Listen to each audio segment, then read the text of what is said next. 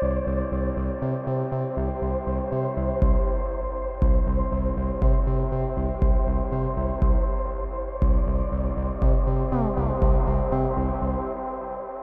всем привет, это подкаст «Это базис».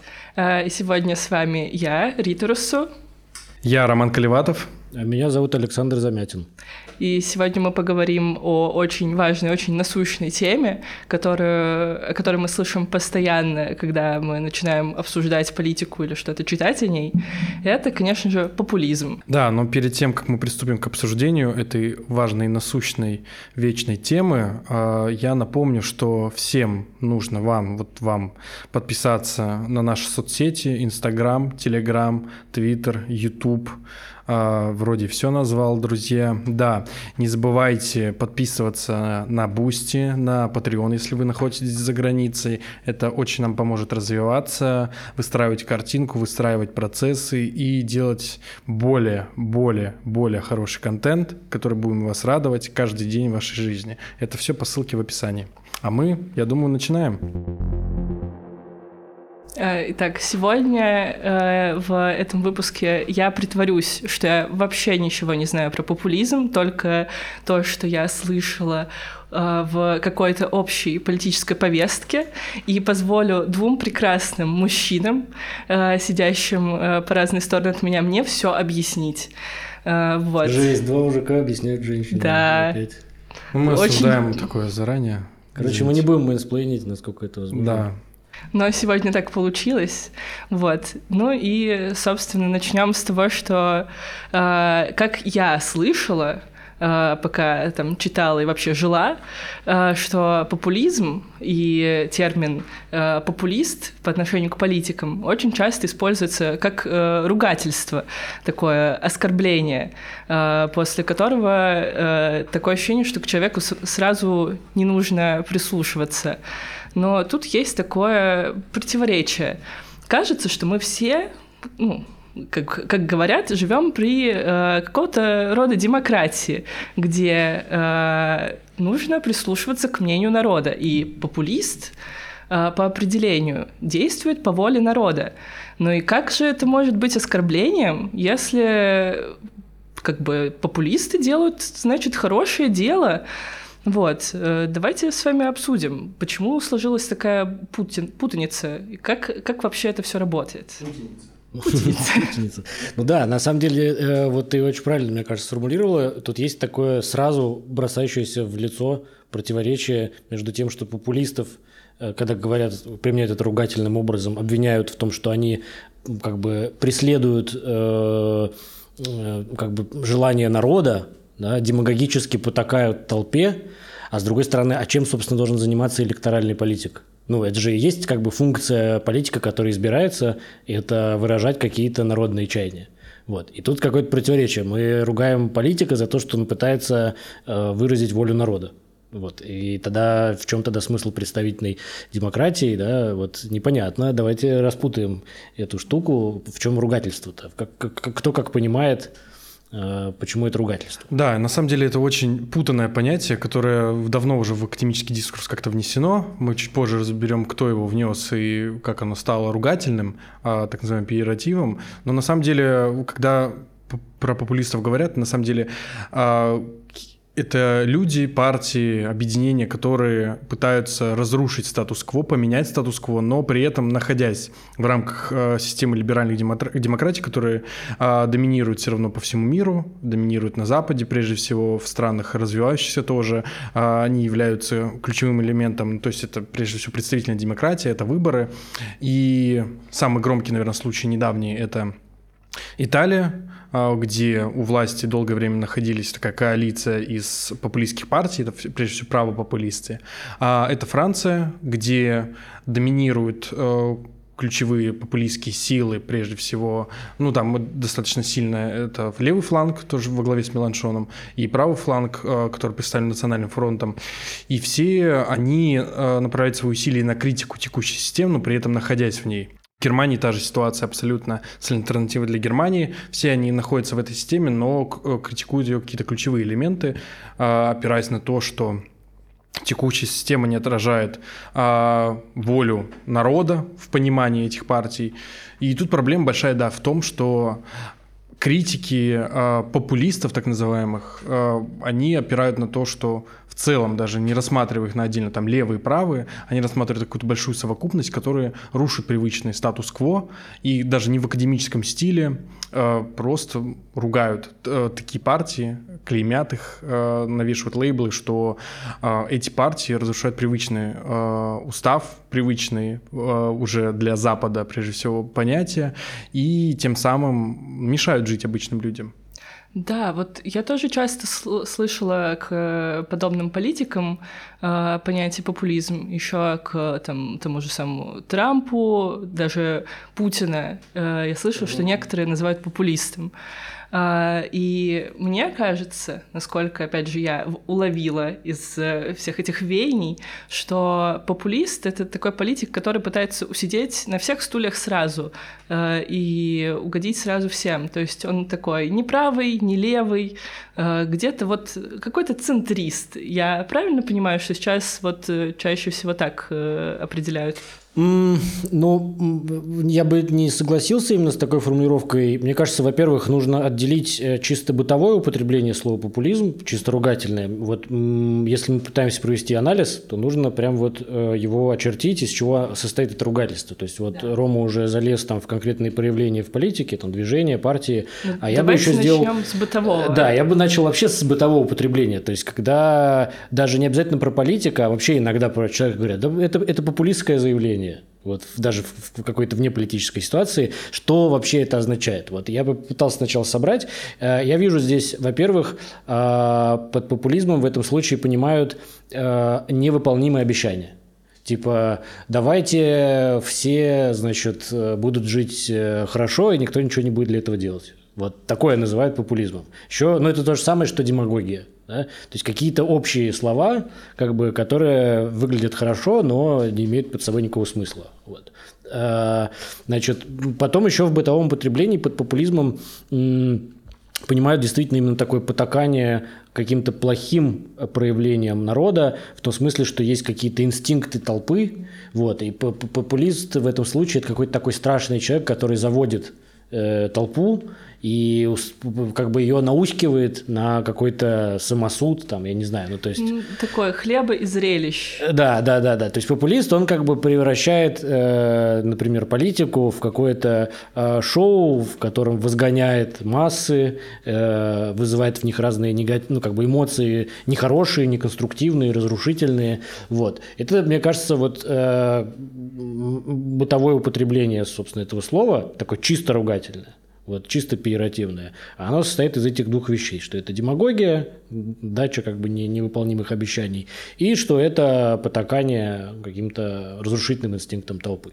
И э, это совершенно не то же самое, что используется, что понимается под популизмом вот э, в, ну, в политологии да, вот когда мы смотрим на какие-то партии, движения, вот, и возвращаясь к твоему вопросу, э, ну, как бы действительно ли популизм просто пытается смешать и правые, и левые, усидеть на всех стульях.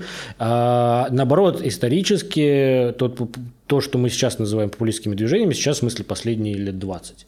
А, их смысл как раз в том, что они возвращают правое и левое, э, потому что а, так называемый неолиберальный консенсус – и такой third way politics в англоязычных странах, это называют там в США и Великобритании, предполагает как раз, что между правыми и левыми, в общем-то, разница исчезает. То есть, грубо говоря, есть э, правительство консерваторов Великобритании, потом выигрывают выборы лейбористы и проводят те же самые экономические реформы, такие же неолиберальные, и народ такой типа, э, так, стоп, а кто из вас правый, кто левый, если вы делаете одно и то же? За кого голосовать? За кого, да. А в чем смысл вообще было за, за, за кого-то из вас голосовать, если, в принципе, вы все делаете одно и то же, так называемый неолиберальный либеральный консенсус, и каждый следующий премьер-министр, будь он либористом или консерватором, приходит и говорит, ну, другого выбора нет, все равно надо делать так. И популисты как раз наоборот, в, в противовес вот этому с, с, слиянию правых и левых, они наоборот приходят и говорят, они там, короче, со своим неолиберальным консенсусом охренели, и пытаются их раз, развести. Другое дело, что популисты не обязательно используют либо, как бы называют себя либо правыми, либо левыми. Они действительно не, не используют обычно такой язык правых-левых. Э, в этом смысле у них никакой идеологии нету. Нельзя сказать, что популизм, он четко правая или четко левая штука. То есть э, они могут быть правыми или левыми mm-hmm. по своему как бы наполнению, по своей там программе, yeah.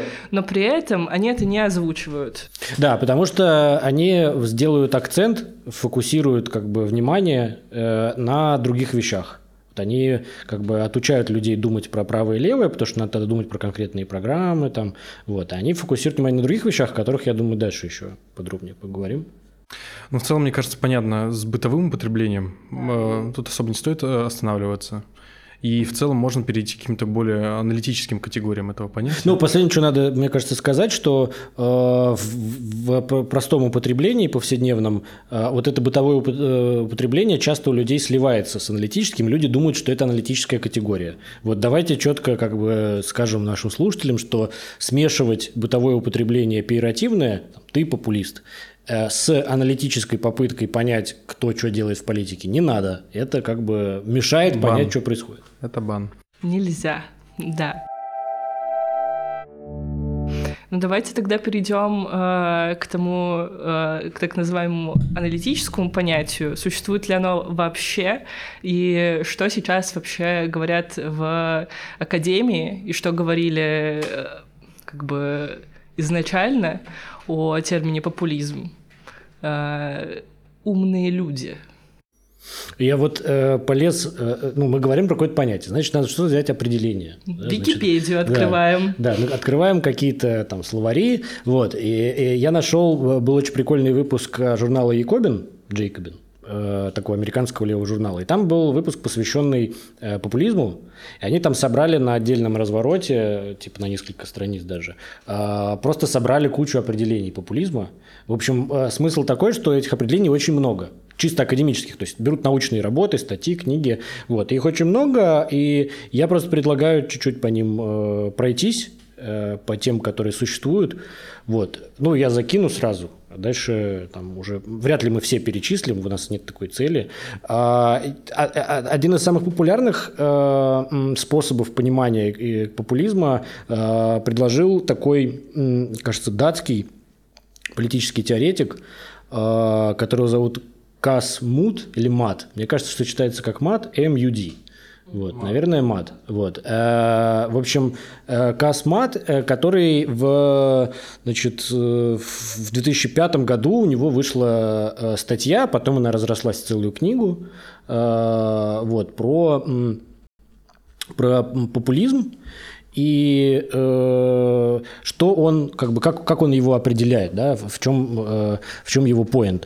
Он говорит, что, да, эта статья называлась The Populist Zeitgeist, то есть э, такой популистский zeitgeist, дух, дух времени, популистский дух времени, в 2004 году. И вот он там как бы примерно такое определение дает, сейчас я зачитаю, ну, такой вольный мой перевод, он, во-первых, называет это как бы недоидеологией, по-английски это thin ideology, как бы тонкая идеология, в том смысле, что она не да, как бы она не недонаполненная. Значит, это недоидеология, э, которая предполагает, что общество разделено в конечном счете на две части, где, с одной стороны, есть э, чистый народ, pure people – вот как бы такой вот просто народ, настоящий народ. А с другой стороны, вторая часть – это э, элита, которая, как правило, там называется коррумпированная элита, там, э, зажравшаяся элита. Вот. И э, эта недоидеология, значит, во-первых, состоит из утверждения, что всегда в политике есть народ и элита, и они друг другу противостоят. Вот. И что как бы и, и эта идеология стоит на стороне, разумеется, этого народа. Вот. Короче, для МАДА – это э, такая э, как бы попытка разделить все, вот такая простая попытка разделить все на две части. Элита и народ, и сказать, что народ должен отвоевать у коррумпированных, зажавшихся элит свое. Вот. В целом это э, чистая риторика. А в чем он не прав? Да, в целом как будто бы в чем он не прав. Опять же, да, вот с популизмом такие странные вещи, типа популисты пытаются завоевать э, любовь народа. Ну а в чем они не правы, да? Вот. Да. Вот. Но это не единственный способ, да, вот э, как бы есть другие разные, есть еще м, такой автор тоже довольно популярный в мейнстриме научном э, Ян Вернер Мюллер, у него есть книжка, которая, в общем, так и называется «Что такое популизм?». Она, кстати, переведена на русский. Вот. Он дает такое более сложное определение. Вот я его зачитаю, что это по Мюллеру популизм – это особое моралистическое воображение политики, Э, способ восприятия политической действительности, предполагающий моральную чистоту и внутреннюю однородность народа, который противопоставляется коррумпированным морально деградирующим элитам. То есть отчасти он повторяет определение, которое Космат давал. То есть опять есть э, народ, который хороший, и есть элиты, которые плохие, вот, и популизм представляет всю политику как э, борьбу между этими двумя э, полюсами. Вот. Э, ну, что важно, что, видите, здесь нету какой-то э, идеологической полноты, то есть это не тянет на картину мира. Это про- просто попытка как бы э, политику определить в, из двух слагаемых довольно примитивно. Вот. Ну и стандартная дальше критика, да, что а что такое народ? Как вы определяете народ? Да? Вот. А кто входит в элиту, а кто в них не входит. И, в общем, вокруг этого написано уже там миллион статей и книг э, с критикой и защитой э, ну, таких э, определений. На самом деле, да, потому что проблема с академическими определениями э, в целом популизма, прежде всего в либеральной мысли, э, это вот стремление как-то показать, что вот популисты, они стремятся объять весь народ, объять необъятное и противопостав...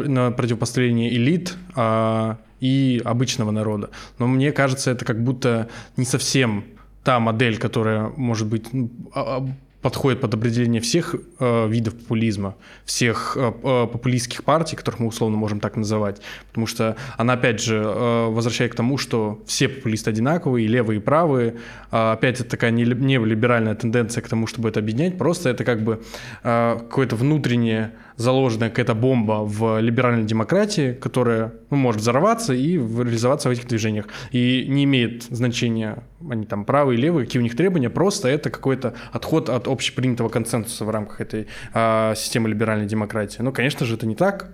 На самом деле есть, наверное, другие подходы, которые определяют э, такое определение. Э, да, э, безусловно. Э, тут еще надо сказать, что вот внутри даже такой либеральной мейнстримной теории есть еще усложнение у того же Мюллера. Он, например, дальше подчеркивает, что э, э, популизм, он не только антиэлитистский, о чем мы уже сказали, да, а он еще с точки зрения Мюллера, например, антиплюралистический. Что это значит? Это значит, что есть некая, как будто бы в популизме есть некая единая правда народа, то есть единая народная воля. Это что-то напоминающее Руссо, да, что вот есть некая общая воля, которую выражает весь народ. Э, то есть э, Мюллер подчеркивает, что популисты делают вид, что внутри народа, как бы он ни определялся, нету внутренних противоречий. То есть весь народ по ключевым вопросам в политике на самом деле думает одинаково. И якобы популисты вот так представляют дело. И вот это, мне кажется, слабая часть э, теории Мюллера, потому что если присмотреться к тем, кого мы называем популистами, то это отнюдь не всегда так. Э, например, левые популисты как раз э, отчетливо э, показывают противоречия, которые есть не только между народом и элитами, но и сложность, плюрализм мнений внутри самого народа. Вот. Ну, мы позже к этому перейдем, и вот э, Рома закидывает уже там каким-то более демократическим концепциям удочку. Я думаю, что это лучше отложить на попозже. Ну, скажем так, что есть и левые теории популизма, есть постмарксистская теория, которая, в общем, всем, кто читал про популизм, известны. Это то, что написал э, Лакло да, э, и Шанталь Муф. Вот. Но я думаю, чуть позже про них стоит сказать. Меня вот волнует как бы вот смотрите, есть э, аналитическое представление о популизме в науке, да? вот, а есть пиеративное, бытовое, про которое мы сказали. И вот какая между ними связь? Это как вообще одно с другим? А, на самом деле тут бы хорошо разобрать э, вообще связь между ними, откуда это все пошло. Это прежде всего имеет такие академические корни. А, и, конечно, в этой связи я тоже много почитал по, по этой теме, откуда вообще Э, ноги растут вот, э, оперативное использование вот этого термина популизм, потому что эта история не такая уж недавняя. Популисты появились там не 10, не 20, не 30 лет назад. А, эти движения прежде всего характерны были для штатов, такой уже монолитной достаточно системе с разделением властей, которая служит такой примером для многих либеральных демократий, как должна быть построена современное государство, капиталистическая вот эта демократия с устоявшими институтами, да. И как раз э, там стоит прежде всего искать те модели, которые характерны для современных популистских движений, и именно из академического осмысления тех популистских моделей, которые существовали в США, пошла вот эта а, пиеративная критика, такая часто необоснованная популистских движений, которая характерна а, и которая связывает и академический мир, и а, бытовое употребление термина популизм. Я вот почитал и нашел, что самый такой Э, исток э, следует искать в 50-х годах 20 века. Это Ричард Хофштадер, достаточно авторитетный историк э, американский, который в 50-х годах, он давно, на самом деле он долго занимался, очень такой именитый историк, авторитет для Американской академии до сих пор. Он в 55 году выпустил книгу под названием, чтобы я не ошибился, «Век реформ», «The Age of Reform», и в ней он посвятил большую главу Э, которую он назвал с таким, ну, на самом деле, пиративным, опять же, употреблением uh, the folklore of populism, то есть uh, фольклорный, сейчас переводили фольклорный популизм, то есть он списал это на как раз такое бытовое, такое низовое, ну, то есть противное для американских элит проявление народной воли.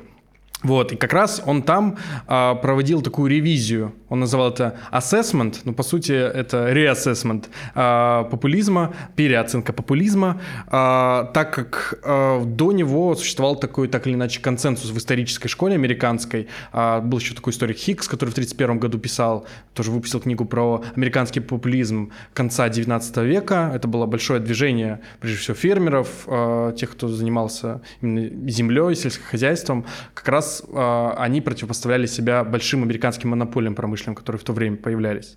И э, Хофштадер, это на самом деле очень э, интересно проследить вот эту генеалогию, как это все происходило, вот к современному пониманию, такому гегемонному пониманию популизма, он выделил такие ключевые черты, на самом деле очень неприятно это читать книгу, я попытался прочитать всю главу, не смог. Ты герой, так. Да.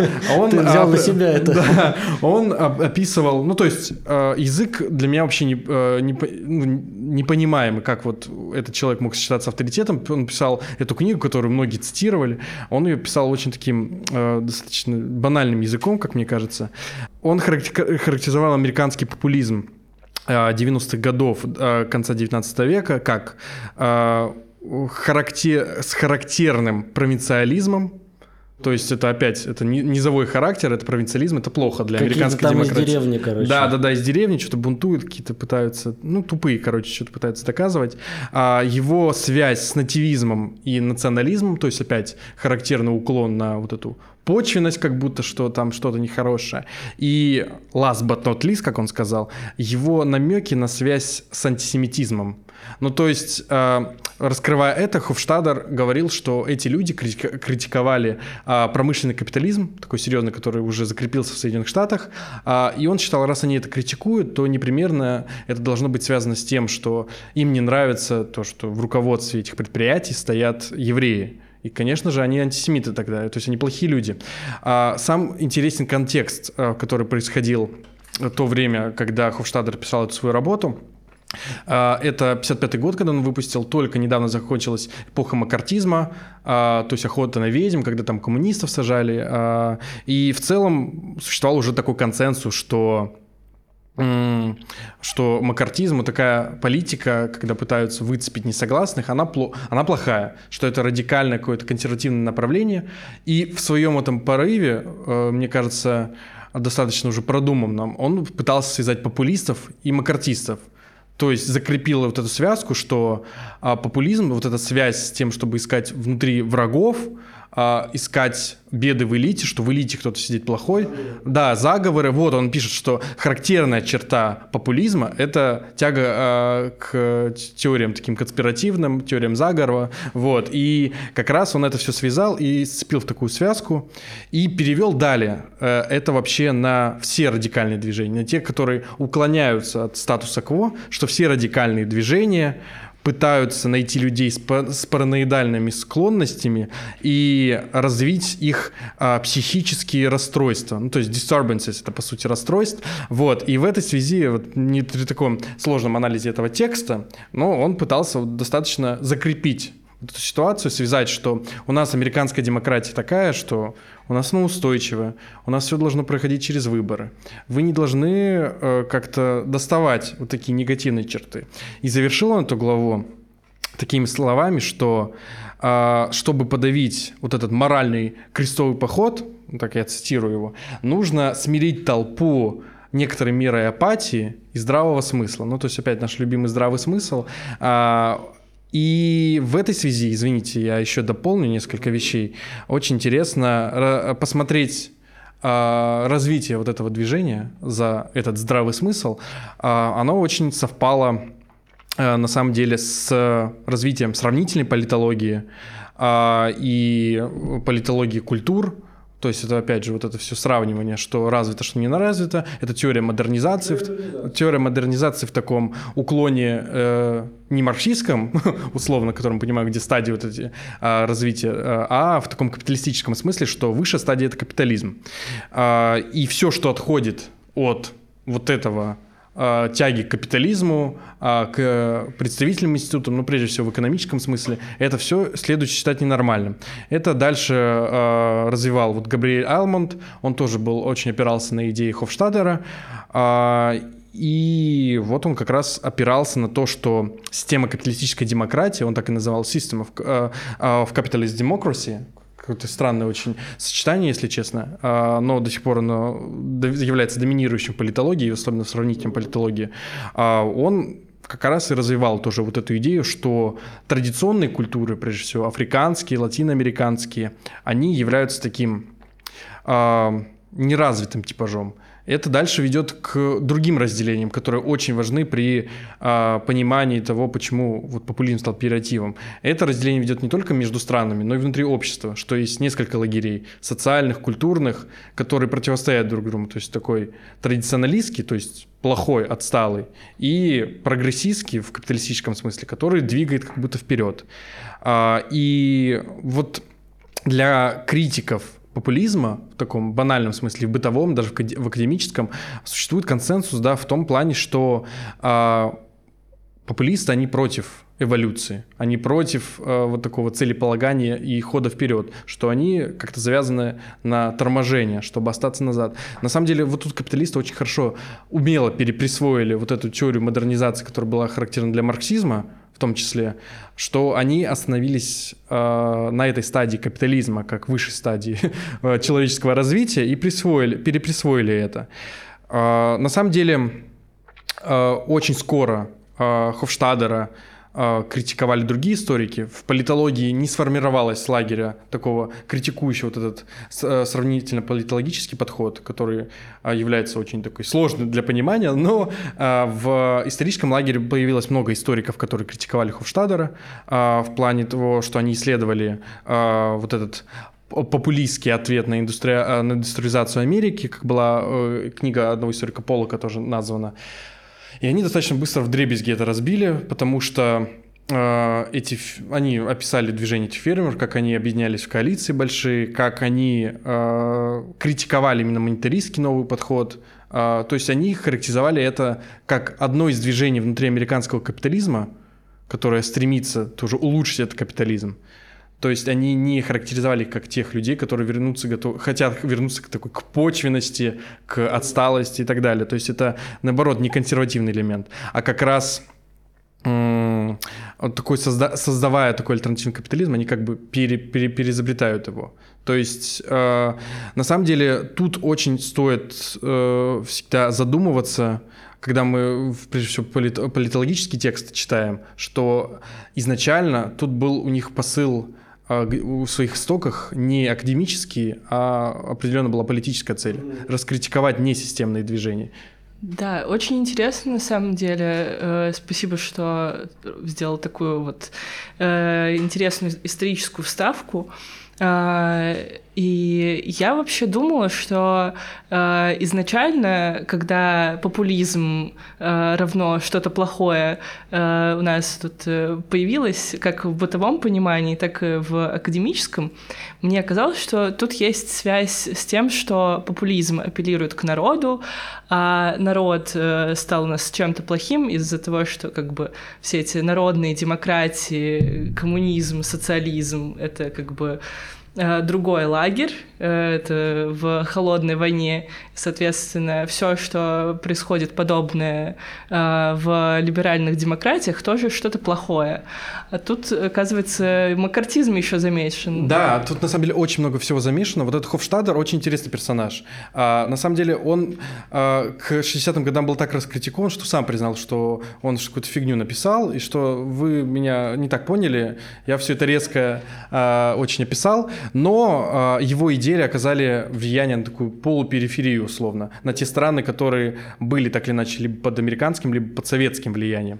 А, очень много именно в Латинской Америке появилось этих политологов, историков, а, которые писали о такой критике популизма, потому что очень много появилось таких локальных движений, прежде всего в Латинской Америке, как, например, пиранизм, ну, который да. комбиновал в себе вот многие такие идеи э, социализма, капитализма и пытался это в какую-то форму собрать. Э, это настолько большое влияние оказало еще и на американскую политологию опять, что Липсет э, в своей книге «Политический человек», достаточно известный американский политолог, он вообще описывал популизм как а, из, а, одно из ответвлений фашизма в современном мире. А, и определил фашизм а, как то, что включает и правых, и, ц- и центр, и левых. И вот в новой форме это реализуется в качестве, а, в качестве популизма. Он даже определил, что пиранизм вместе с коммунизмом а, являются а, такой левым ответвлением фашизма и что он даже там дальше писал, что нацизм это был всего лишь э, это был всего лишь популизм для среднего класса. Mm-hmm. То есть такие какие-то э, ответвления, вот именно лейблирование, которое э, как бы для академического мира э, не носит какого-то значительного, мне кажется, смысла, но влияет очень сильно на политическое осмысление этого всего. Это в том плане, на какое влияние академ, академизм, академический мир оказал на бытовое понимание э, такого явления, как популизм. Да, спасибо, очень интересно. Ну вот, э, мы теперь поняли, откуда ноги растут. Э, из и Америки, все из Америки. Все, пиндосы ваши. да. Плохие, да. плохие люди. Вот, э, но все-таки, если мы смотрим на какую-нибудь там э, Восточную Европу, на Орбана э, или там типа на то, что сейчас в Турции происходит, мы видим как бы что мы, что-то, что мы можем назвать популизмом, э, и мы видим, что это что-то не очень хорошее. Э, но как бы мы не можем считать популизм в принципе плохим явлением. Так давайте все-таки решим, популизм для демократии это плохо или хорошо? На мой взгляд, прекрасно. Или ужасно. В общем, как посмотреть на это, на, на, на эту всю катавасию. Э, меня зовут Денис. Э, меня просили немножечко рассказать про то, что происходит с популизмом в Европе сейчас, и хорош ли популизм для демократии, как мне кажется. Значит, э, как уже правильно ребята сказали, в целом популизм возникает как некоторая реакция на кризис системы, да, на кризис системы либеральных демократий.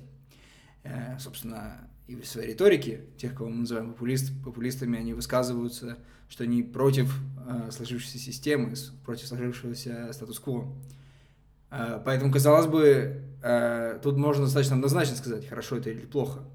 Если мы являемся сторонниками либеральной западной демократии, то мы, наверное, считаем, что это плохо, популизм. А если мы противники либеральной западной демократии, то популизм стало быть м, хорошо да, потому что он как будто бы противопоставляет себя э, сложившемуся статус-кво. Э, что касается меня, я считаю, что э, современные либеральные западные демократии — это, так сказать, какая-то дичь. Э, мне она, естественно, очень не нравится. Но я совершенно не уверен, что популизм — это хорошо для демократии в том смысле, что он способен разрушить либеральную западную демократию. Э, давайте посмотрим на какие-то примеры того, что происходило за последние 10 лет в мире с популистскими движениями. Я бы сконцентрировался на нескольких примерах, э, чтобы не охватывать очень много всего и слишком широко, э, и обратил, обратился бы к Европе в первую очередь. И в Европе заметный скачок популистских движений, и правых, и левых, надо сказать, случился последний раз именно на фоне кризиса – И мне на фоне кризиса и системного, и экономического, и политического, собственно, кризиса 2008 года, 7-8 годов. А, он пришел в Европу и США, как мы знаем, углубляться тут не будем, но, как мы, как мы все прекрасно понимаем, а, люди стали хуже жить. А, и стали разочаровываться в системе, в системе либеральной демократии, которая не смогла ни предвидеть кризис, ни его предотвратить, ни впоследствии устранить последствия этого кризиса э, по-нормальному, да, как мы знаем. Мы, мы знаем, что было в Греции, там, в Испании и так далее. А, и вот на этом фоне появляются как грибы на дрожжах популистские движения в разных совершенно странах, э, европейских, э, то есть в Греции это Сириза, левая группа, в Испании Подемус, левая группа, а где-то появляются правые движения, как в Швеции, например, шведские демократы. Они уже были к тому моменту, но они усилились. Альтернатива для Германии усилилась. А, э, именно в эти, да, в, в первые пять лет прошлого десятилетия. А, и многие другие. В общем-то, вот тогда э, они стали цвести пышным цветом. Это была одна из волн э, усиления популизма. Собственно, вот по книжке того самого Касса Мада, на которого, на которого ссылался Саша. И за последние 10 лет вот эти вот популистские движения, они много где уже, собственно, добились каких-то успехов. А, я бы здесь начал, наверное, с Испании. Я уже сказал про Подемос. Это буквально было э, уличное движение, некоторый конгломерат а, разных левых э, групп, которые объединились и э, сформировали предвыборную коалицию. И надо сказать, что в 2019 году они наконец-то вошли в правительство. Они смогли избраться. Они вошли в коалиционное правительство со социал-демократами. А, это было большим достижением. Надо сказать, это было значимым событием, потому что вот это, собственно, стало первым коалиционным правительством в Испании с э, э демократического транзита. Это, в общем-то, стало свидетельством то, того, что э, старая испанская система, где было две сильные партии, которые попеременно э, формировали правительство, она значит, отживает, да, она сходит на нет, и теперь политическое поле стало более фрагментированным. А, теперь э, необходимо делать коалиции, формировать коалиционное правительство. И вот было сформировано левое правительство, да, из социал-демократов и, собственно, Подемос, когда более радикально левых э, товарищей. А, и казалось бы, вот, вроде как мы видим, что меняется да, система. Было более консолидированной, теперь более фрагментированная, да, более плюристичная, можно сказать. Да и можно сказать, что само правительство было неплохим ну, надо признать, что вот правительство, то есть в Испании Санчеса, оно было одно из самых сильных, одно, одним из самых прогрессивных правительств а, Европы за последние десятилетия. У них было много достаточно прогрессивных реформ.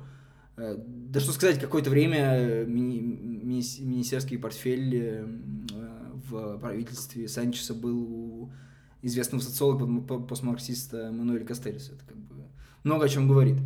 Э, но, тем не менее, Можем ли мы сказать, что система как-то коренным образом изменилась, сущностным образом изменилась? Да нет. А, люди все так же голосуют на выборах и думают, что в этом, в этом заключается политика. А, в общем-то, каких-то сущностных изменений системы а, не произошло. Хотя прогрессивные реформы, безусловно, были. Больше того, они были настолько успешны, что вот правительство, несмотря на ковид, да, несмотря на кризис, оно остается одним из самых популярных правительств последние 20 лет. Э, популярных правительств Испании, собственно. Э, больше того, правительство продолжает удерживаться сейчас. Э, прошли недавно выборы, где, казалось бы, все предвещ...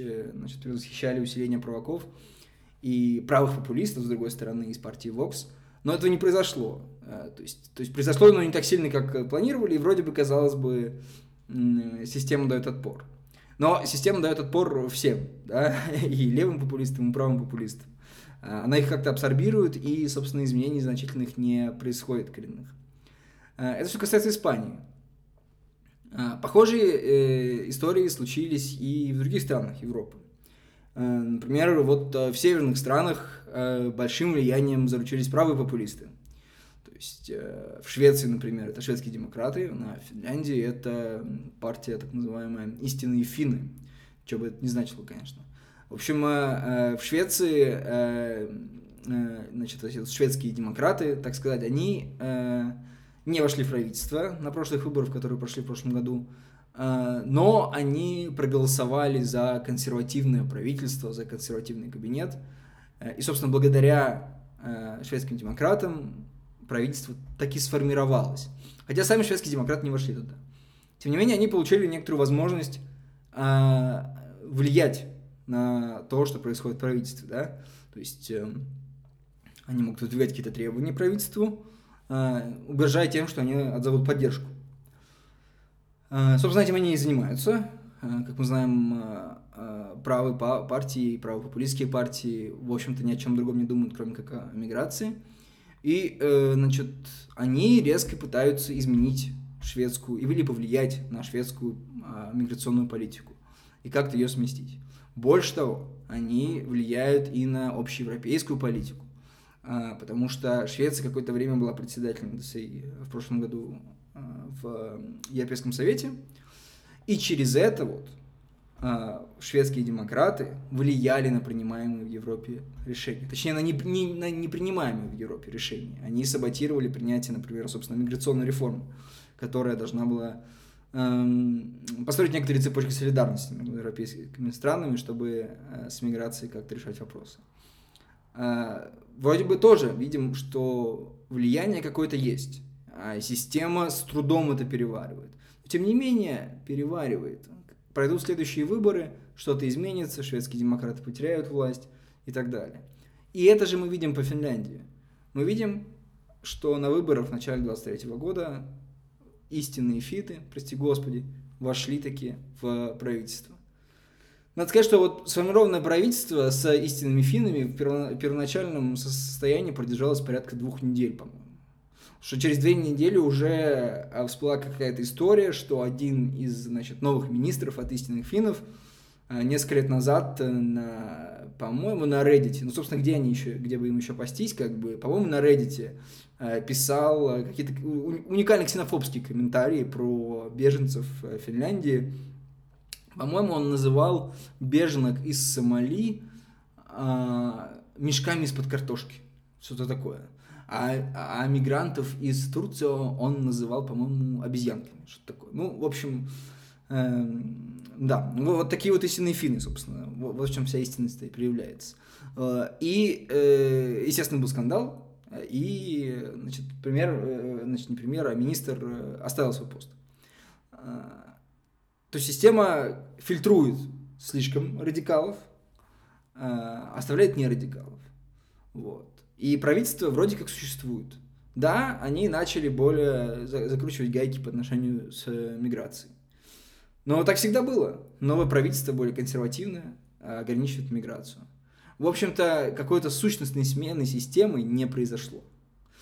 Э, ну и, наконец, вот последний пример, который я хотел бы рассмотреть, это Германия, э, где я сейчас нахожусь.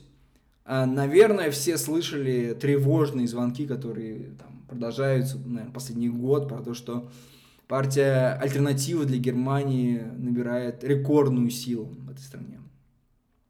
Это, в общем-то, действительно так. А, альтернатива для Германии сейчас а, значит, вторая по популярности сила в стране.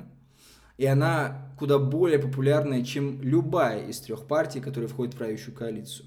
А в правящую коалицию сейчас входит э, социал-демократическая партия, э, либералы, свободная демократическая партия и зеленые. И вот альтернатива для Германии популярнее сейчас любой из этих партий. И это усиление, собственно, опять же сейчас произошло на фоне энергетического кризиса, который начался после 24 февраля 2022 года в Европе. Да. Цены подскочили, лютая инфляция, и э, опять же избиратель ищет некоторую отдушину, ищет какую-то антисистемную силу, за которую проголосовать. Это не значит, что он сразу превратился в ксенофоба, которым является большинство членов партии «Альтернатива для Германии». Нет. Но он видит, что единственная партия, которая не принадлежит к этой системе, это альтернатива для Германии. Она, собственно, так и называется альтернатива, да, как будто она предлагает какое-то альтернативное устройство. И они действительно предлагают альтернативное устройство. Точнее, не предлагают, потому что в Германии достаточно серьезные э, законы и ну, по понятным причинам историческим, очень серьезно они относятся ко всем намекам на изменение политической системы в какую-то сторону. Но вот в последнее время альтернатива для Германии уже ставит, начинает ставить вопросы. А, а так нам нужна парламентская демократия? А, а может быть нужно как-то по-другому устроить государственную систему и так далее. То есть как будто бы эти вопросы задаются. Больше того, а, партия альтернативы для Германии эм, удается смещать как будто окно дозволенного. А, что конкретно я имею в виду? Несколько лет назад было бы сложно представить эм, хоть какую-то апологетику Третьего Рейха в Германии, в современной Германии. Да? А, ну, то есть это все, конец политической карьеры любого политика, который бы сказал хоть что-то в сторону Третьего Рейха положительное. Но вот мы видим, что происходит в 23 году.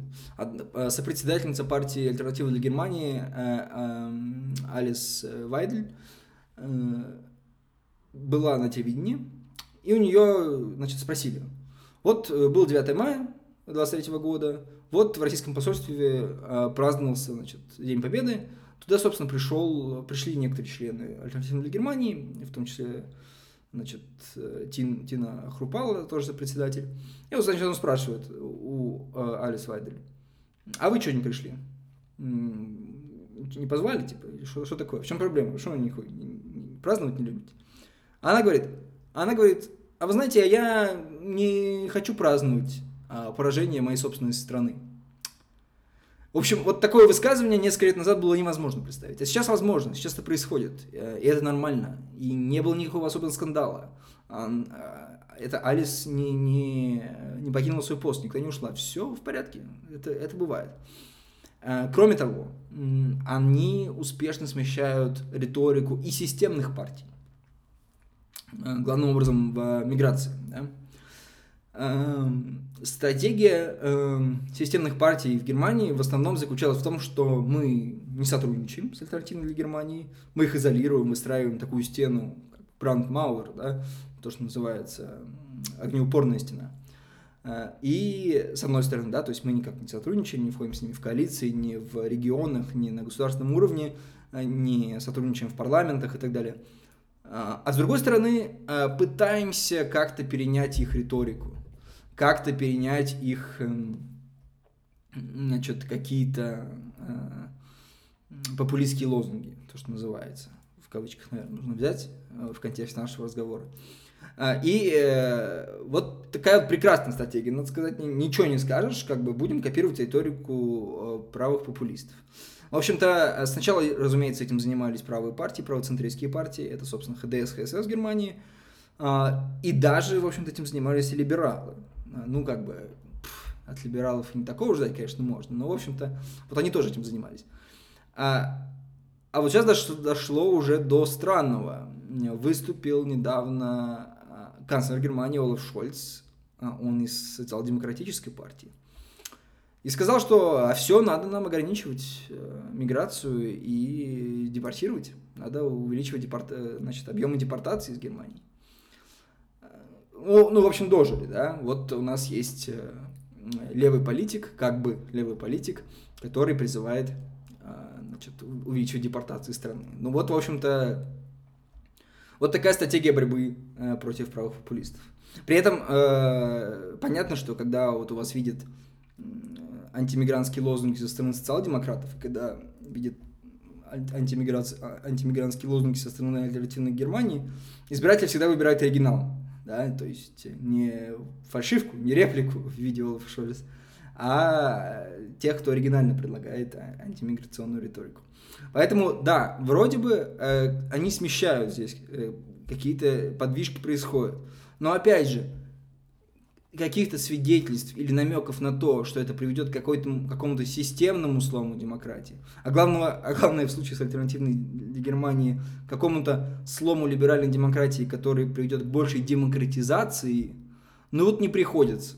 Ну вот не приходится об этом говорить, а, куда, наверное, разумнее было бы предположить, что в случае с альтернативой для Германии эти изменения, если в принципе-то и будут, то ну, вряд ли в сторону демократизации.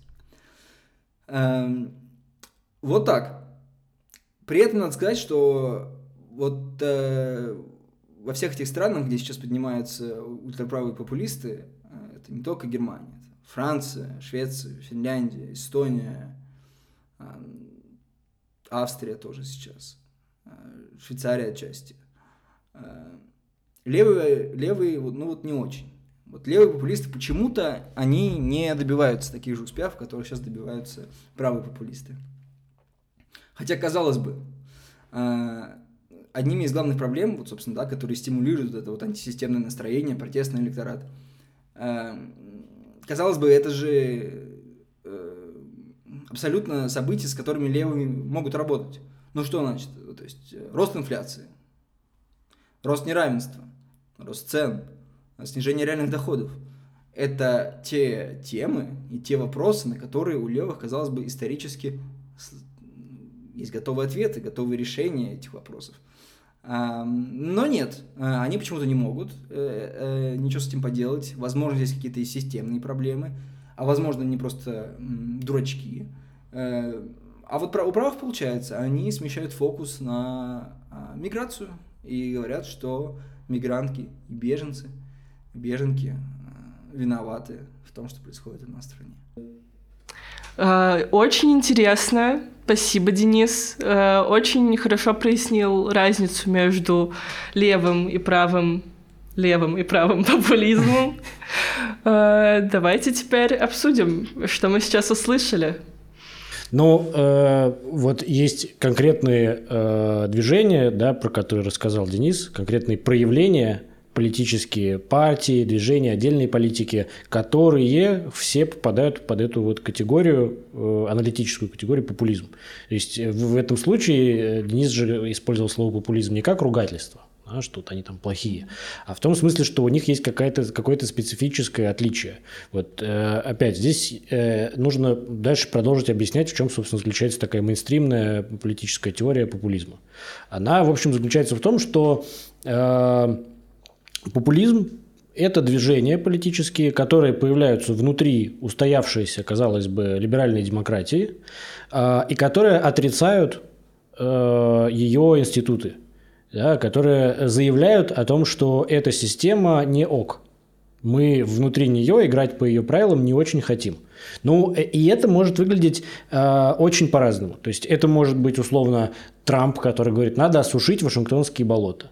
Он не говорит, я уважаю Вашингтон, федеральную власть, Белый дом, Конгресс, я все это уважаю, я хочу принести пользу на одной из должностей. Он же так не говорит, как все президенты. Он говорит, там сидят какие-то вот эти в своем Вашингтонском болоте, они не знают, что простой американец думает и хочет. Я пойду и им и расскажу. Я-то знаю. Я знаю, я с вами. В вот. Трамп Тауэр сижу, вот все вижу. Да, да, да. Все да, вижу. Да. С э, золотой ложкой во рту родился, но он знает, что хотят сидят в Амахе люди. Вот. Но а, так или иначе, вот можно это видеть, э, как, как это Трамп делает, да, так делать. Можно это делать, как это делают, например, э, Сириза или, значит, э, Подемос, Подемос. да, в, в Испании и, соответственно, в Греции Сириза, а, когда они говорят, что мы видим, что правительства меняются, а курс не меняется что есть некая неолиберальная гегемония, а, которая нам навязана при этом. А, в случае Сиризы там был очень важный большой другой – это Евросоюз. Да, там большая тройка, значит, э, финансовые институты европейские, и нам это все навязано со стороны, и мы должны как бы это отринуть мы не принимаем эти правила игры, мы идем во власть, в правительство, на выборы не для того, чтобы туда встроиться и продолжить делать то же самое, а для того, чтобы это все как бы жестко поменять, распрощаться с этим истеблишментом и его правилами. То есть есть очень такой э, э, сильный заряд антиэлитистский и антисистемный. Вот. Э, это то, что их объединяет. Вот. И поэтому они все попадают в эту категорию, хотя между Сиризой и Трампом просто бесконечная дистанция, то есть это идеологически просто противоположные явления, да, но их как бы объединяют вот такие черты. А здесь э, вот как бы дальше стоит вопрос, почему есть такие разные подходы к определению популизма. Вот. И мне кажется, на самом деле тут будет как бы неправильно не сказать, тут вот лежит книжка Вот, это моя книжка, так произошло. Там есть глава про популизм, вот, и, честно говоря, там большая часть того, что я здесь рассказываю, там уже написано. Ну, можете, можете перечитать и закрепить э, материал. Да, можно закрепить материал, но я просто оттуда хочу достать как бы основную свою мысль про популизм, что разные употребления популизма, вот мы говорим, есть пиративное бытовое, есть мейнстримное из политологии, да, есть вот это ругательное, которое Хофштаттер придумал, да, вот эти разные употребления популизма, они разные, потому что за ними стоят разные политические ставки. Что имеется в виду? А в частности, когда мейнстримная политическая наука определяет популизм, вот мы там читали Яна Вернер Мюллера и так далее, а в чем их политическая ставка в таком определении? Они пытаются защитить э, вот эту систему либеральной демократии. Они пытаются показать, что те, кто ее критикуют, они неправы что они на самом деле не предлагают ничего конструктивного, что они вредны и опасны. Вот, и чтобы... А Хофштадтер это делает вообще в таком, как бы, вот как Рома рассказал, откровенном таком виде. Просто все, кто критикует американскую систему, это, короче, значит, антисемиты, э, любители теории заговора. Деревенщина. Деревенщина, ну и прочие вообще идиоты и недостойные люди. Короче, если кто против нашей системы, тот как бы дурак. Да. Вот. И это э, их как бы политическое послание. Вот за таким способом определять популизм стоит попытка защитить собственно, либерально-демократическую систему. Вот. А бытовой способ определения популизма, э, по которому мы в самом начале говорили, мне кажется, обозначает просто нежелание участвовать в политике. В каком смысле? Когда человек он говорит, это все популизм. Вот в моем опыте так происходит. Я часто это слышал, эту фразу, да это все ваш там популизм. От людей, которые таким образом пытаются мне сказать, отстань от меня, не буду ни в чем участвовать. Вот. Ну, то есть, когда ты человеку говоришь там, блин, давайте, надо как-то вот уже активизироваться, там, не знаю, там, протестовать или там голосовать, да, или что-то, какие-то, призываешь человека к каким-то политическим действиям, э, человек тебе говорит, да это все ваши там популистские требования. Иными словами, мне кажется, что за бытовым употреблением слова популизм стоит просто отрицание политики вообще. Оно как бы сообщает нам, не хочу интересоваться политикой. Не хочу, это все фигня. Там вы все демагоги, вот, и все ваши эти политики, они все только обещают, как бы сделать ничего все равно не могут. Вот. А, но тут есть и в этой картинке как бы есть и третий способ употребления популизма, который скорее видит его положительным явлением. Вот. А, то есть к вопросу о том, это вообще хорошо или плохо. И вот мне кажется, что за третьим способом, который сейчас надо описать, стоит желание, наоборот, продемонстрировать, что в либеральной демократии э, случилась такая проблемка, что она вообще оказалась не инклюзивна для большей части людей. Не очень-то и демократия получилась. Она получилась честно. не очень-то и демократия в том смысле, что, э, во-первых, просто по чисто таким формальным показателям э, явка на выборах Самый такой вот ну, простой и довольно тупой, на самом деле, способ измерить политическую активность и включенность, явка на выборах, стала падать там с 70-х годов. Да? То есть люди просто перестали интересоваться выборами. Вот. Это во-первых. Во... Если посмотреть внимательнее, а, люди просто перестали как бы интересоваться, кто там с кем дебатирует, кто какие предлагает программы. Иначе говоря, просто одним словом, есть в политической теории такой момент, когда все поняли, что есть огромное разочарование в политике как таковой. И люди просто начали из нее выходить, но политические-то как бы желания, интересы, потребности у людей от этого не исчезли.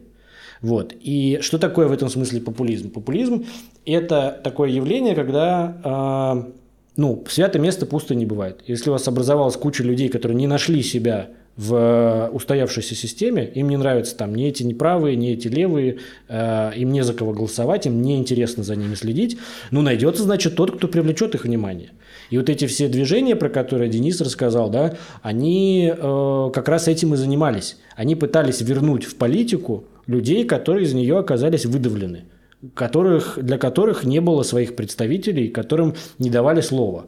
И в этом плане это может быть э, и хорошо, и плохо. Э, вот, например, правый популизм тот самый, да, э, те же самые, значит, альтернатива для Германии или Народный фронт Ле Пен э, во Франции, да. Чем они занимаются? Они говорят, ну, во-первых, для них большой другой – это элиты, но как бы эти элиты, они еще, их проблема в том, что они потакают инородцам, И, и АФД, и, и, и Народный фронт, они антимигрантские. Ну, то есть тут э, народ определяется как Ну, бы этнически, чисто... этнически, Да. буквально, буквально. Типа, ну как, там они могут заигрывать с, с людьми э, разного этнического происхождения и разного расового происхождения, но говорят, что ты настоящий француз, несмотря на то, что ты чернокожий, например, ты там алжирец по происхождению, но ты уже настоящий француз. Если ты гражданин, Да, па- да. паспорт есть, Да, покажи. Да, да, да. Вот. Да. А мы как бы, а вот эти вот мигранты, которые там из Сирии к нам тут приплывают, вот это вот вообще, зачем наше правительство им э, помогает? Зачем оно тратит на них деньги? У нас что, все про- проблемы настоящих французов решены? Вот это вот как бы отвратительный правый популизм. Да, то есть, мне кажется, критика основная, которая сейчас э, существует э, вот, популизма, она направлена в основном на такие самые яркие проявления правого популизма, ксенофобия. Вообще, по-моему, популизм стал синонимом как будто Правого, бы. да, новых Да. правых. Да. Вот. На самом деле это просто и другой вопрос, да. Э, Может ли вообще этот быть популизм правым? Потому что, по сути, даже если мы посмотрим на эти системы, которые вот фашистская новая премьерка Италии, Мелани, да, ее, кажется, фамилия, а, выстроила у себя, какие требования выдвигают э, те же АФД, которые уже вт- вторые вроде идут, у них там 20, под 20% уже прогнозированы результаты на ближайших выборах. А, те же э, фронт Ле Пен, по сути, они же выдвигают требования еще более такие государственнические, более закрепощающие, двигающие. Но это как раз то, что Латур писал, движение глобально, локально. Они пытаются закрепиться в этом прошлом, а, на самом деле правые популисты, и создать еще более тяжелые условия для людей. То есть, если вы исключаете мигрантов, вы, вы не, не решите проблемы, это объективно, это понятно, что вы не решите проблемы, просто убрав мигрантов со своей территории.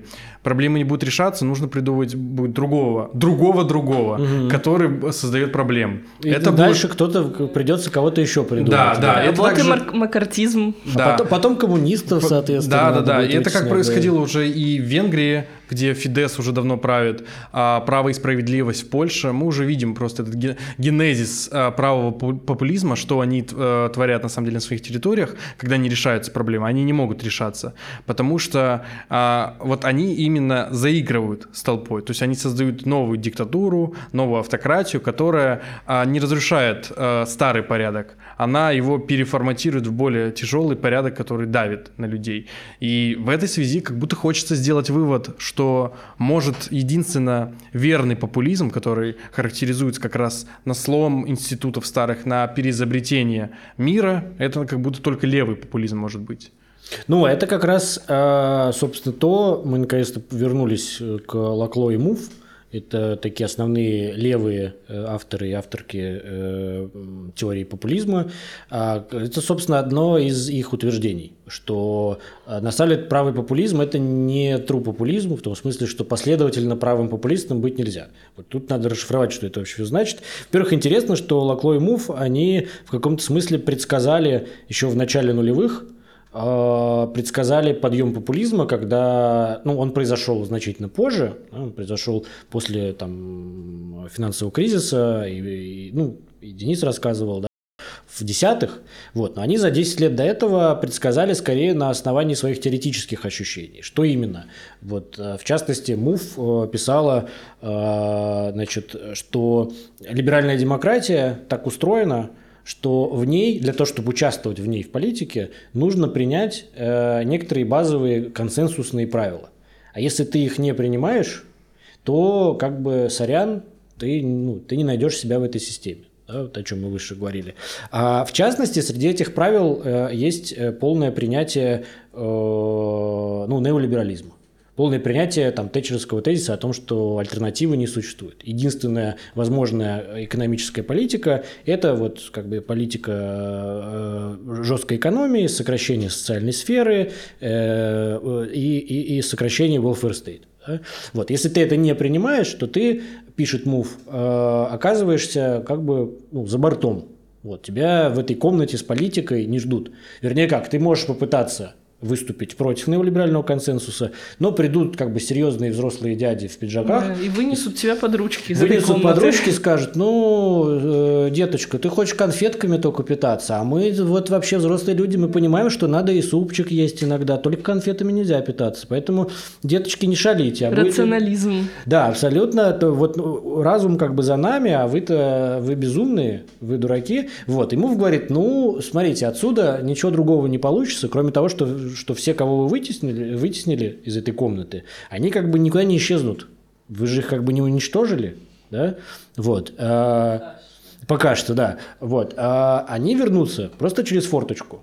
Вот. И это предсказание. Ну, и потом у, у Лакло была книжка такая известная в, п- в 2005 году «За популистризм». Вот. А, собственно, где он развивает эту идею. Там, там весь этот постмарксизм сложнее устроен. Я сейчас совсем там простыми э, словами это объясняю, чтобы там не вдаваться в подробности. Но, в общем, смысл такой, что они увидели перспективу возвращения э, тех, кого исключила из себя либерально-демократическая система. Это возвращение, собственно, произошло. А дальше э, Мув пишет, смотрите, э, оно может, когда оно уже произошло, в десятых, Мув говорит, ну вот, я вас предупреждала, теперь давайте посмотрим, как это устроено. И вот действительно, мы сказали, что есть правый популизм, да, такой ксенофобный, э, националистический, авторитарный, да, с, который выстраивает границы, э, да, и, и все такое. В общем, который ничего хорошего, там, с нашей точки зрения, не несет, мягко говоря. Вот. Э, но, говорит Муф, как бы правильный ответ на правый популизм отнюдь не в том, в чем его сейчас видят мейнстримные партии. А мейнстримные партии что хотят сделать с правым? Обратно его запретить. Все, что предложили в ответ на взлет там Лепен и АФД э, центристы, да и, в принципе, все остальные э, мейнстримные партии, они же ничего не предложили, кроме того, чтобы запретить их. Все, что сказал Саркози, когда ему надо было, с Лепен э, значит, э, дебатировать перед выборами, он сказал, я не разговариваю с националистами, они не принимают базовые принципы э, Французской Республики, поэтому я с ними не разговариваю. То есть, опять, говорит Муф, вы опять делаете ту же самую ошибку. Вы получили благодаря этому исключению из своего консенсуса вот это вот как бы явление, и вы опять делаете то же самое. Говорит Муф, это неправильно. А что правильно? А правильно э, устроить контрпопулизм, то есть левый популизм. Популизм слева, который на самом деле будет настоящим. Как он должен быть устроен? Ну, собственно, так, как его устроили э, Сириза в Греции и Подемос в э, Испании. Вот. Там еще в чем был просто спор конкретно. В, в Испании, например, было такое движение э, там, 15М. Э, В общем, э, движение 2015 года Movimento за демократию. Движение за демократию. И это было движение, которое себя позиционировало как такое скорее социальное и как будто бы вне политическое. Оно критиковало полностью сложившуюся систему политическую, но при этом говорило, что ну, не пойдет, ну, вернее, там был как бы сложный вопрос, идти на выборы или нет. Потому что вы как бы критикуете выборы, но идете в них участвовать. Это же противоречие, ну, странно. Вот, но появился Подемос, который как раз э, говорит, давайте мы с этим всем и пойдем на выборы, займем властные позиции, и с этих позиций как бы как раз и разберемся с той системой, которую мы критикуем. Мы не станем теми же самыми чуваками в истеблишменте, которых мы критикуем. А мы изнутри ее при поддержке, при массовой поддержке, ее будем э, бомбить. И вот Мув говорит, это и есть правильный подход. И, собственно, там лидеры Подемос, тот же самый Пабло Иглесиас, они были знакомы с Мув, они ее читали, у них там есть, есть даже, книжка разговоров э, Мув с одним из лидеров Подемос, э, такое интересное чтиво. В общем, смысл в том, что рецепт э, от правого популизма – это левый популизм. Вот. И почему это сильный рецепт с точки зрения МУВ? Потому что последовательный популизм может быть только демократический и только левый. А в каком смысле? В том смысле, что популизм на самом деле является, ну, как бы э, штукой, активизирующей массы людей. И когда правые пытаются активизировать массы людей на, своем, на своей ксенофобии, они, во-первых, очень ограниченное количество людей эти могут активизировать, потому что далеко не все люди готовы принять э, ну, такие вот фашистские, нацистские какие-то э, призывы. А Во-вторых, эта э, ограниченность как бы очень быстро себя проявит, потому что, допустим, в рабочем классе там, или вообще в отчужденных слоях вы сразу от себя отталкиваете огромное количество, ну, например, людей разных национальностей, вы сразу... правый популизм не очень женский, несмотря на то, что там Марин Ле Пен женщина. Да? Это уловка скорее там. Да, там женщина. она такая очень маскулинная женщина. Да. Она ее вообще феминисткой, мягко говоря, не назовешь. Да? Вот. А, то же самое с Мелони. Да? Да, да. То есть они, например, антифеминистки. Они себя отталкивают огромное количество женщин у которых тоже свой уровень отчуждения и угнетения в обществе. И, э, короче говоря, э, просто правый популизм на самом деле очень узкий, он собирает вокруг себя очень маленькую часть э, людей и отталкивает от себя гораздо больше. А левый популизм, он инклюзивный, он собирает всех, кто этой системой угнетен будь то э, просто бедные люди, которые, допустим, бездомные, да, у которых нету как бы таких же социальных прав, казалось бы, да, будь то женщины, которые чувствуют гендерное угнетение, будь то там э, вообще все, кто чувствует любое гендерное угнетение, будь то мигранты, люди разного, разного происхождения, расы и так далее, вот левый популизм их всех собирает. И в этом смысле он последовательный, и он настоящий демократический. И он как бы потенциально сильнее и правильнее. А правый популизм, он сам себе противоречит, поэтому он далеко уехать не может. Но просто вот сейчас он как бы на коне. Да, и на самом деле, когда мы даже э, обсуждаем э, модели вот такого мобилизации условно населения э, с точки зрения вот левых или правых, мы можем наблюдать, что левые как раз обладают большей силой, потому что они предлагают э, идеи, лозунги, программу, условно, как мы это не назовем, э, видение будущего, которое близко большим части населения. Поэтому мы видим э, такие широкие акции во Франции, недавние, там, и относительно уже давних желтых жилетов, которые пытались по-новому переосмыслить политику, когда их, они вынуждали правительство Франции той же идти на переговоры с ними, они удивляли правительство Франции тем, что они не посылают каких-то своих отдельных лидеров, а, пытаются выстраивать новые консенсусные модели принятия решений. Конечно, у них это, можно говорить, что это было неудачный эксперимент в каком-то плане, потому что, казалось бы, систему они не изменили, но они предложили какое-то а, другое видение политического устройства, видим другие альтернативные модели, как в Испании, на самом деле, как и Денис тоже говорил, наиболее, наверное, успешный э, характер для мобилизации населения для участия в выборах, для участия в акциях каких-то. И это как раз э, хороший пример, как можно вести левую народную политику, можно даже уже не использовать вот такое слово популизм, если не нравится это слово, можно его не использовать. А, но ключевое, да, что а, не нужно идти через институты, не нужны посредники для того, чтобы э, заниматься политикой. И об этом как раз э, говорят прежде всего левые. Левые э, широкие движения, которые существуют там от Азии до Америки, там, от Северной до Южной Европы, которые объединяют вокруг себя людей. А на данный момент, конечно, виден более характерный правый поворот. Это связано больше всего с тем, что скорее правые популисты более встроены в эту систему. Они умеют в ней играть и умеют пользоваться э, плюсами и минусами. А на самом деле, наверное, левым тоже стоит учиться переприсваивать эту э, повестку, говорить не о том, что проблемы там от мигрантов, проблема от коррумпированных правительств. Нужно уметь э, тактически э, воздействовать на институты, внедряясь в эти институты, как было происходило в Испании, и пытаться участвовать в политике в разных ее проявлениях. А, ну и не доверять тому, что а, популизм это плохо. Ну, как бы политика только и может быть популистская, настоящая. Итак, мне кажется, у нас получился очень хороший э, выпуск. Мы пришли наконец-то к какому-то выводу. Э, итак, что мы решили? Что популизм сейчас это очень многогранное понятие, как в академических кругах, так и в бытовых.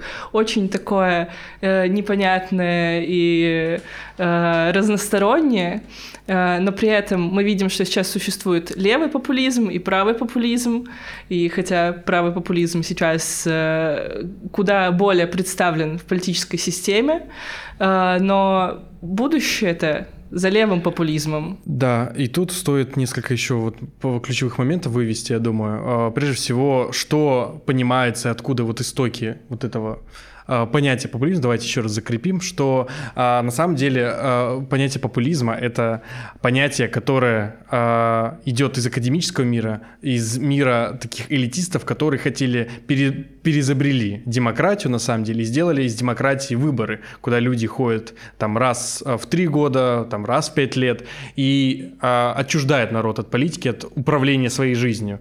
Э, эти понятия мешают на самом деле э, функционированию э, человеческой жизни, человеческих сообществ. И как ответ на вот это отчуждение от, э, от политической жизни появляются популисты. Популисты, которые э, выступают против статуса кво. И это не хорошо и не плохо, это ответ на такую ситуацию. Да, то есть давайте развивать участие людей вне зависимости от того, как мы это называем ну да, ну то есть как бы суть популизма с демократической точки зрения в том, что он реполитизирует людей, он их возвращает как бы в политику.